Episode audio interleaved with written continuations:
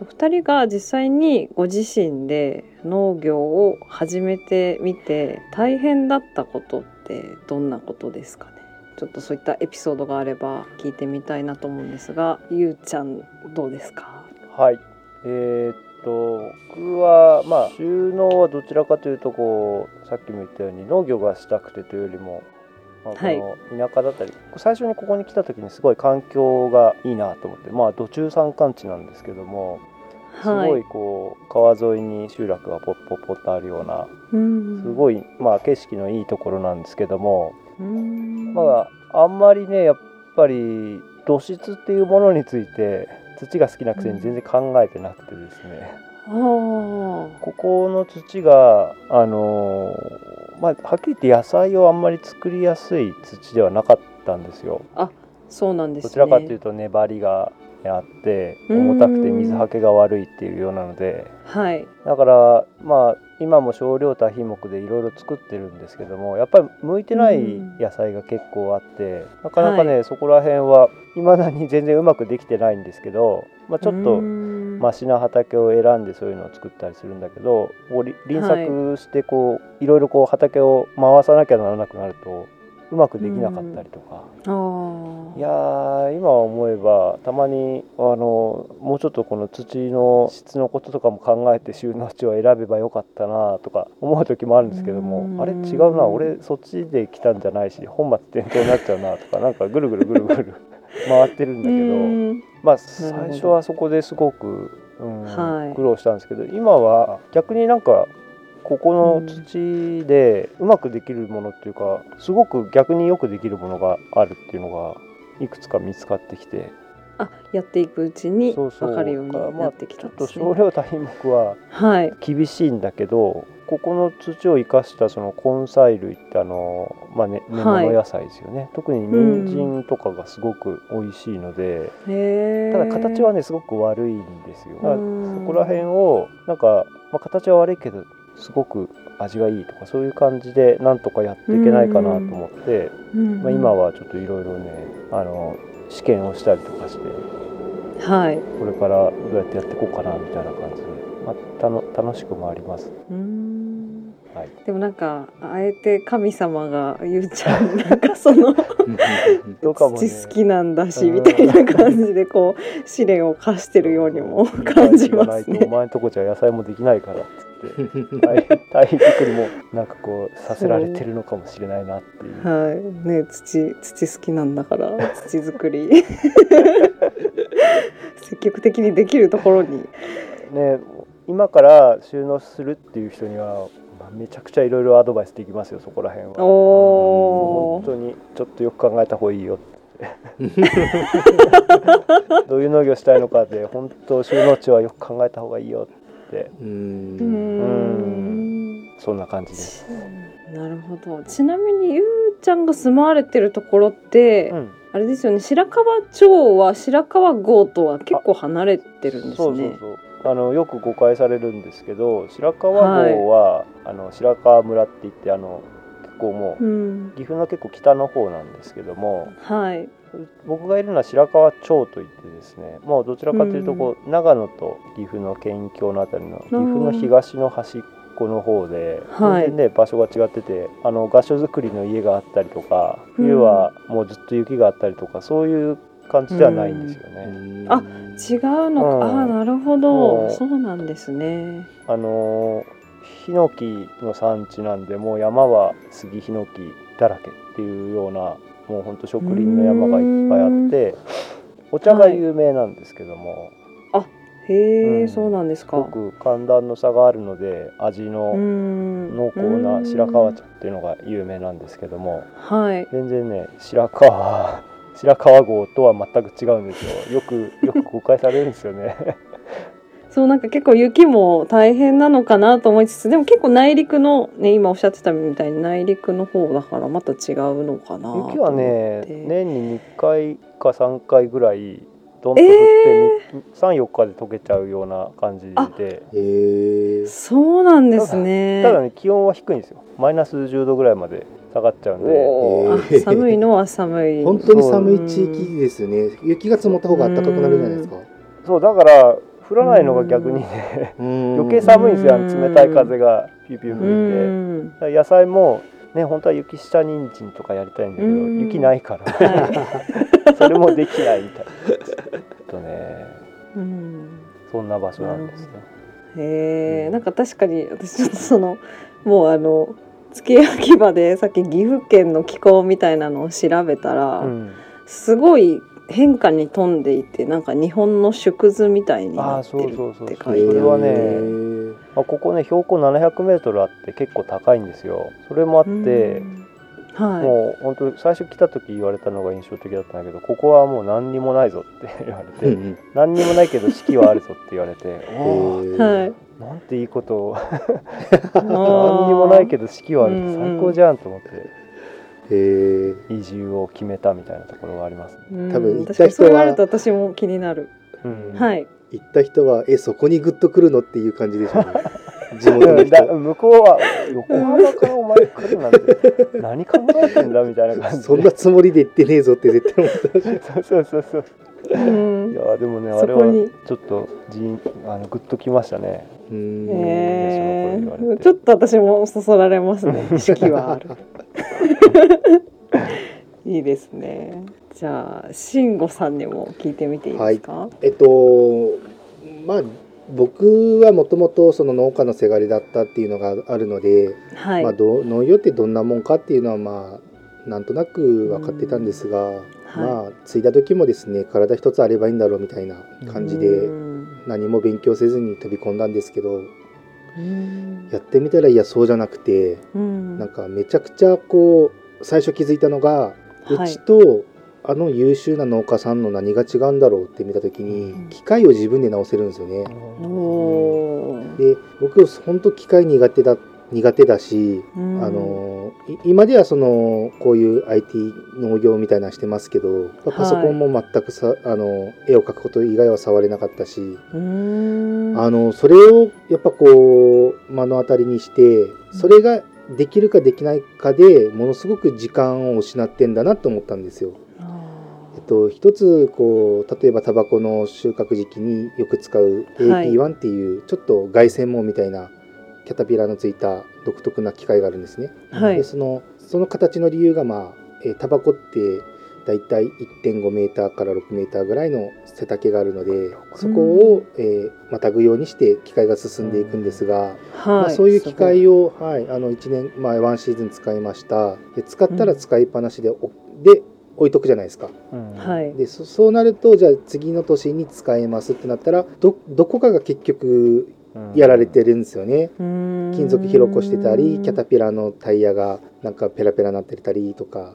それで結局今日すべき仕事が進まなかったっていうのがあって、はまあ結局これってあのまあもちろん使い終わった後しっかり修理点検するっていうのも大事なんですけど、うん。いざっていう時に直せるスキルスキルってこんなに大事なんだっていうのもめちゃくちゃ気づいて、いうん。やっぱそういうのに気づいていくとやっぱさっきまあゆうちゃんも土の話してましたけどその土壌についてもものすごく奥の深い世界があるじゃないですか。うん。うん、であとなぜこの時期に種をまくんだろうとかなぜこの時期に花が咲くんだろうとか、うん。そういうのって自然だからで片付けるんじゃなくてちゃんと自然の中にも断りがあるっていうかちゃんと、うん。うんあのこうだからこうなるんだよっていうちゃんと理屈があるんだと。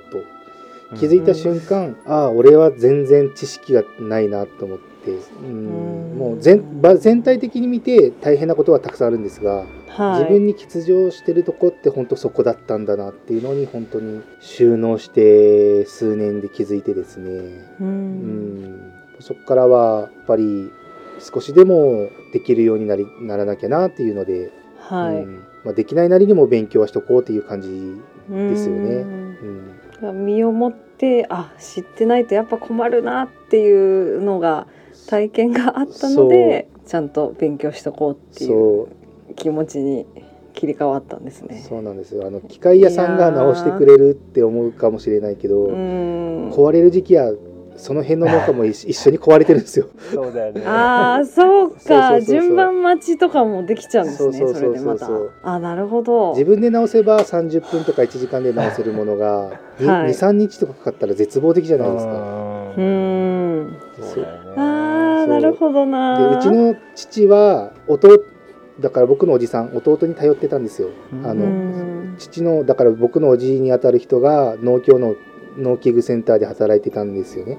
だから機械系めちゃくちゃ得意でだからもう頼りっきりにしてて、ち父にはそのスキルがなかったんですよ。ああうん。なるほどなるほど。だから「お前覚えろよ」って言われてるんですけど「いやそばにおらんから分からんし」っつって 壊れた時だけこう「覚えろよ」って言われてもそんな年に1回うん壊れるか壊れんやつをいちいち覚えてられっかっていう 話なので、ううん。ん、そうそう。だからちょっと無理があるんじゃないかって思って。だからもうやっぱねいろんなことに興味を持つって大事なんだなと思いました。本当ですうん。ね多分知ってさえいればねちょっとしたことで治ったりとかできるのに、知らないがゆえにすごい時間かかっちゃったりとかっていうのは私も一応あの全然機械の規模が違うんですけど、はい。普段ミシンを使ってるあので。あいや一緒だと思いますよ。すごいもううん。耳が痛いお話でした。いやでも 最近はしあの普通にねスマホが教えてくれるじゃないですか。バッテリーさえ残ってれば。は バッテリーと電波さえあればあのスマホがだいたいそう。あの取説を出してくれるので。もう機械壊れたらひたすらスマホ見てる。そうそうそうそうそうそう。あと YouTube でねあのオイル交換とかも教えてくれるし、はい、うん。だからもうね。今はねあの当時に比べると全然いいんですけどうね。ん。本当ですよね、はい。教材が豊富に今は揃ってますそうそうそうもんねそうそう。いろんな方面で、うん、ああなるほど。私も勉強しないとな。いやぼちぼち。でもねぼちぼちやりましょうはい。まあ、苦手意識はね 良くないですよね何事も。はいそうだよね。まあはい。日々勉強ですよ本本当に。いやこれめちゃくちゃ今スプレッドシートとかエクセル使ってますけど本当苦手のもう本当苦手のもうそんなレベルじゃないですよ。なんだこれっていう。全然苦手だったって想像できないぐらい今すっごい、うん。めっちゃ使いこなしてるっていうかさ、すごいことになってるじゃん、そういえばって感じですよね。触ってると理屈が分かってくるじゃないですか。うんはい。そこまでそこに至るきっかけがあるかないかが大きいんだなって思いました。ん。そうだよね。ですね。そうそうそうどんなに教えられても全然分かんなくても自う分ん。から取り行き出すともう本当にどんどん入ってくるっていうのはあるよねそうなんですよ。ううん。んああこんなことだったのかってなったりするんですよね、うん。意外とそれが。そうなんです。本当それです、うん。うん、ただそこまでがその重たい扉を開くまでがですねうん本当に。ああすごい胸に刺さるお話。いやいやいやいやいや。いやお互い様ですよ。本当に。そうですね。ははい。い、はい。ありがとうございます。いえいじゃあ、えー逆に農業を始めてみて良かったことってどんなことがあればお聞きしたいんですけれども。どうですかねゆうちゃんそれはもう言わずもがなまみれてますああーもかうそうか。聞くまでもなかったですね。ら ねいやもう常にねあの土にこう触れられる場所にいるっていうだけで、うまあなんか土の上歩いてるだけで僕は結構気持ちいいなみたいなところがあるんで。はい。で堆肥今はまたその堆肥作りが楽しくてやっぱうん温度が本当にパーンと温度が上がって自分がちゃんとこう水分をあのコントロールしてあうん。の材料の配合がきちんと合ってるとスパーンとこう上がってまあ目には見えないんだけど微生物がわーってこう動いてるなみたいなのをはい。感じることができてでこううん。匂いとかもこうだんだん変わってくんですよね。でこう切り返すとわーっとこう湯気が出てそういうのを肌で感じられるっていうのは本当に農業をやっててよかったなっていうのは思いますね。うん土って結局こう微生物が作ってるじゃないですか。はいもしかしたら土じゃなくて微生物だったのかなみたいな。ね、大学の研究室は土壌微生物の研究をしてたんですよ。あそうなんですかまあそれがねすごい楽しくてうんで今堆肥もめっちゃ微生物でで結構堆肥のことをちゃんと勉強しだすといよいよなんか微生物の世界に入ってくるんですよね。それがねまたすごく面白くて最近はうんもう微生物のことをいろいろ勉強してどんどん深みにはまってる感じですよね。もう本当そういうのって勉強しだすともう再現なさそうですよね。そうさっき慎吾君も言ってたけど結局なんていうのかなこう気づくか気づかないかみたいなところがあると思うんだけど、まあ気づくと本当に面白くなってくるんだなっていうのがやりだしてすごい余計感じてますね。うんなんかちょっとうまく言えないかもしれないんですけど私の結構堆肥作りとかそういう有機栽培とかってどうしても難しいイメージがあってなんか化成肥料だと本当になんかもう足し算でバッてそうですね。うん出せちゃうのかなっていううん。ところをやっぱり有機の場合はそのい今足してってるその材料に何がどれだけ含まれてるかっていうのもあんまりこう正確な数字でピッと出せるわけじゃないからそういう部分がすごく難しそうだなっていうイメージはあったんですけど。そうですよね。やっぱそういう計算だけでまあ堆肥もねちゃんと成分分析をしてどれだけ入れたら窒素が何キロ入るとかって本当は計算でわかるんだけど僕自分で作ってる堆肥自体もそこまでちゃんと分析してないのと、あの化成肥料でやる肥料分と堆肥であげる肥料分っていうのは結構違ってて、まあ、あの堆肥は微生物がいっぱいいるんですけども、はい。その微生物の死骸みたいなのもいっぱい含まれてて、こう成分を分析した時にはその微生物に含まれてる微生物の体に含まれてる窒素分とかっていうのが入ってないので結局うんなんか分析した数値以上にこう入ってたりするんで、あわーあのー正確な数字が出ないんですよ。だけどあーそうもなんですね。そしてまあ単純になんていうのかな上げた分だけじゃなくてその微生物の活性はい。があることによって、まあうん、使いづらかったこう養分とかが解を化したりとかいろいろあるんでまはい、だから経験則的にうん。こうみんな体得してきてなかなかこうちゃんと伝えることができなくてなんかこう長年のこう勘だったり、そうそういう風になってきたと思うんだけどはい。僕がやってるやり方はあの、まあ、三重に橋本さんっていう師匠がいてその人から習ったのはまるでこう料理のようにあはい。る程度材料の比率とか、うん。そういうのが全部決まっててでそれうん。まあそのレシピ通りにやれば一応誰でもはい。同じぐらい再現ができるっていうような堆肥作りでやってるんですよ。だからすごくね、はい。再現性があるし、うん。うん。あのーどこでやっても失敗はしないかなと思ってるんでこれをね、はいもっと広げたいなと思って今、うん。学校やったりもしてるんですけど。はい。そうですね。なるほどなるほど。そうか。じゃあその橋本さんが長年続けてこられてそういう方法を編み出したそのお師匠さんにまあ巡り会えたので。そうだ。あの人との出会いもなんか結局なんか土が結びつけてくれたというかまあ なんか本当にそうなんですね。そうあのまあ結局対比のことだけじゃなくて僕はその橋本さんからすごくいいろんなことを学ばせてもらってなんかね、はい。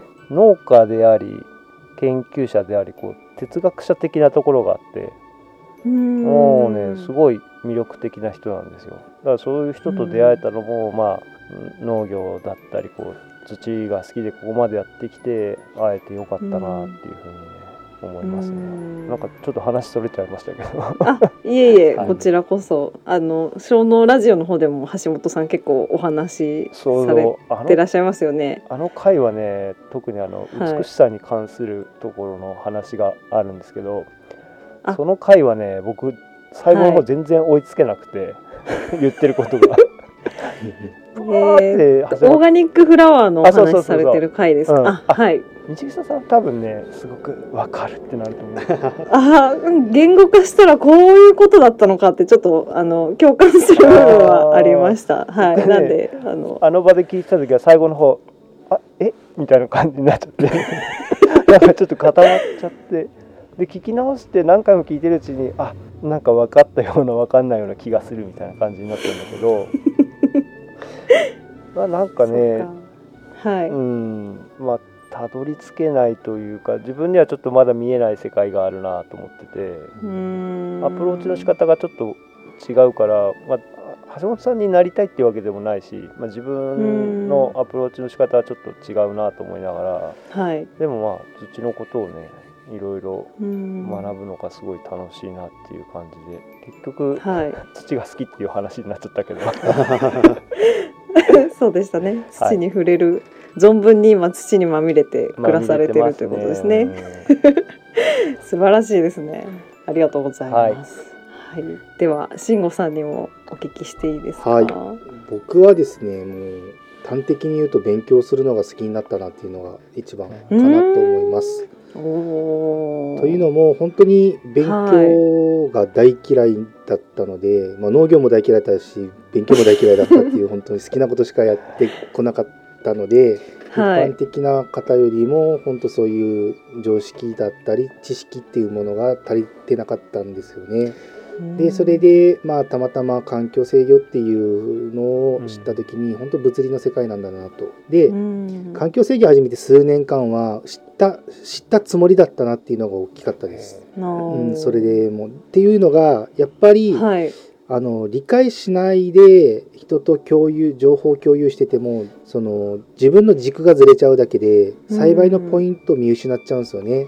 でそれではい。失敗とかも平気でしてたので、あのうん。それこそ昨年僕のポッドキャストで加野先生という方があの出ていただいたんですがその方があの生物環境物理学の基礎っていう、えっと、海外では農学部の教科書に使われている物理の教科書があるんですがうん。それの翻訳版を全部解説してる解説して自分の会社のホームページに載せているんですよ。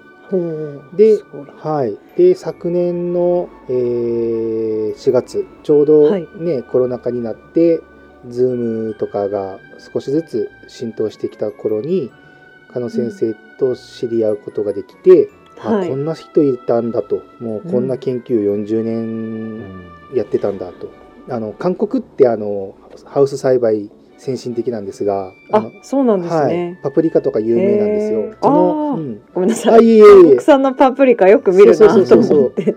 その韓国のパプリカ、まあ、韓国が国を挙げてそうやって施設園芸をやろうとした時に行ってたのが加野先生だったんですね。うわあそうなんですね。へでもともとへー。40年前に横川電機っていうその、えーメロンかな？メロンの、えー環境、えー制御のうん。システムを作ってた。でそれでそっちの世界に興味があってまあ、うん。あのまあ、環境とか生物学とかそっちを極めてこられたらしいんですが、はい。まあ、そうやってそういう先生とお会いしてあの今はそうやって物理を本当基礎から学び直してるというか、ううんん、それをやっぱ学ぶとあここ分かんなかったからいつも自分はちょっと失敗してたのかなとか、うん。そこが少しずつ見えてきてで、うんまあ、全ては理解できないですよ もちろん。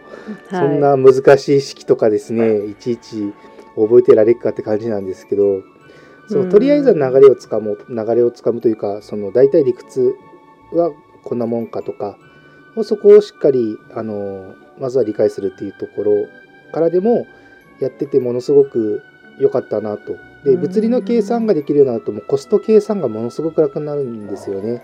おうん。そうなんですね。そう。だからもう、特にハウスなんかは人工物なので、あはい、のそれがやりやすくなる。もっと極めて勉強を突き詰めていくと。で加野先生がねと特にあのすごいのが光合成速度の計算を作った方なんですね。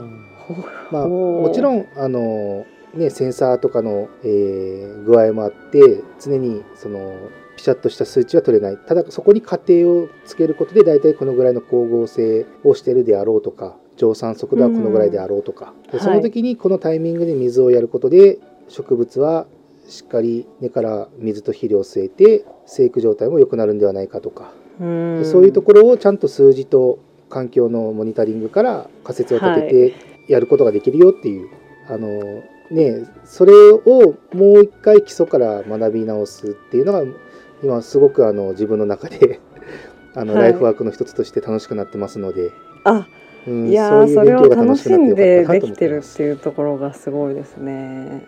でなんか最初もおっしゃってたみたいに去年と今年で同じ日で2度気温が違ったとか、はい。はいはそういうことがあっても、その根本の原理が分かってれば対応できるっていうところにつながるんですかね。さらにあのーまあ僕ポッドキャストで「古事記」とか出しててあと二十四節気とかの話も一時してたんですがうんはい。その理屈も分かってくるようになるんですよ。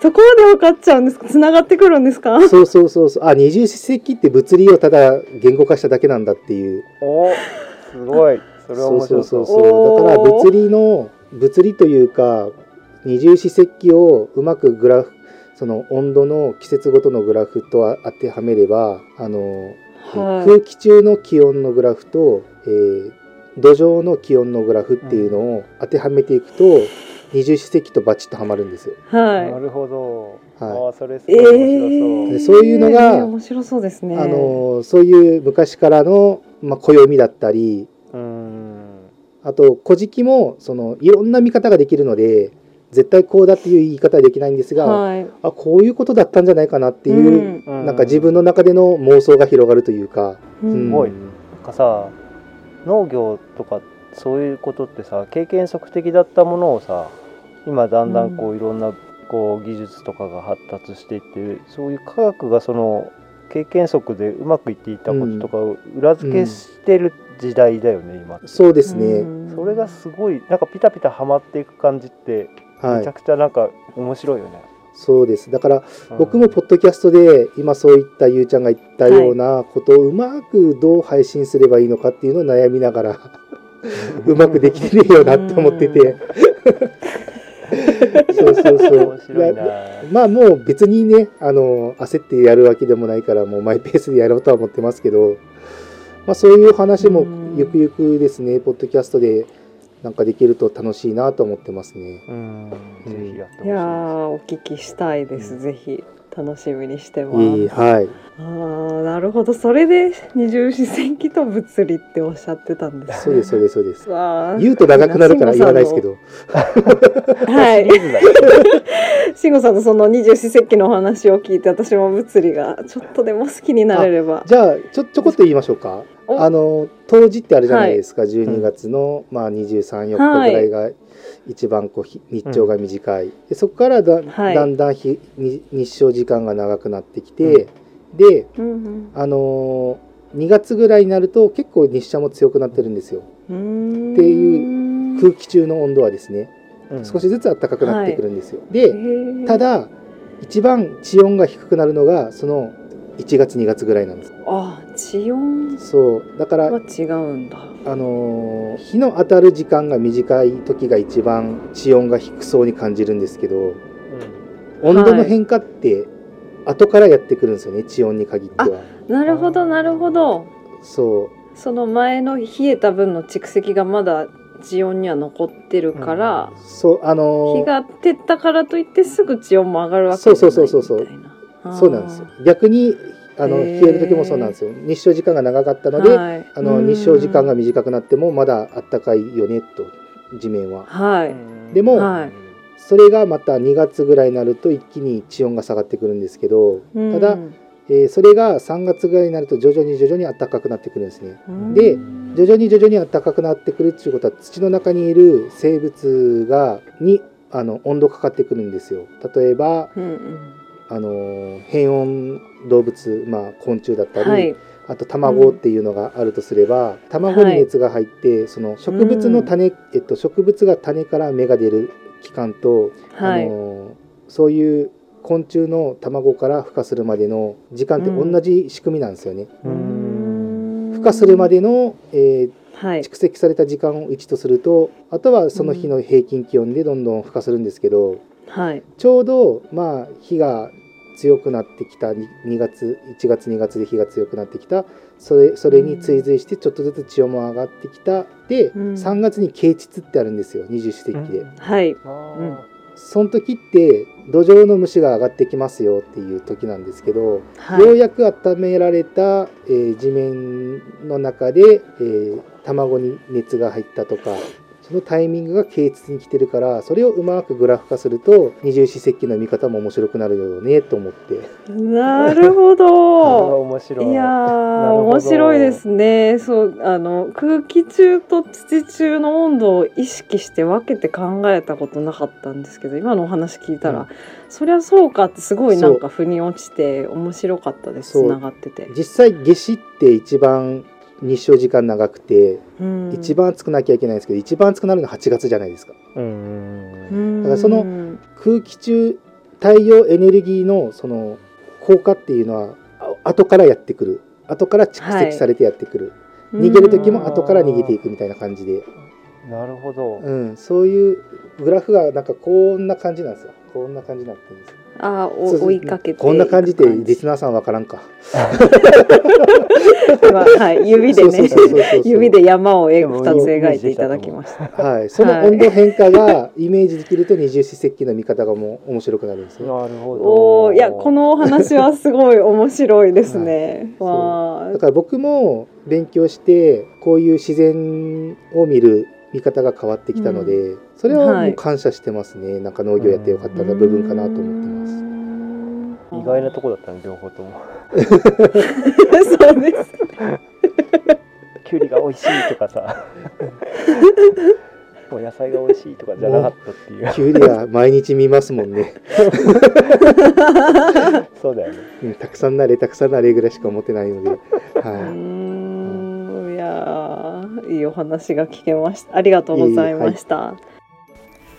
はい、というわけで前半戦はお二人が農業に至った経緯というかルーツだったり、えーあとは悪戦苦闘しながらも独自に研究を重ねて経験値を積み上げてこられた部分などについてお話を伺っていきました。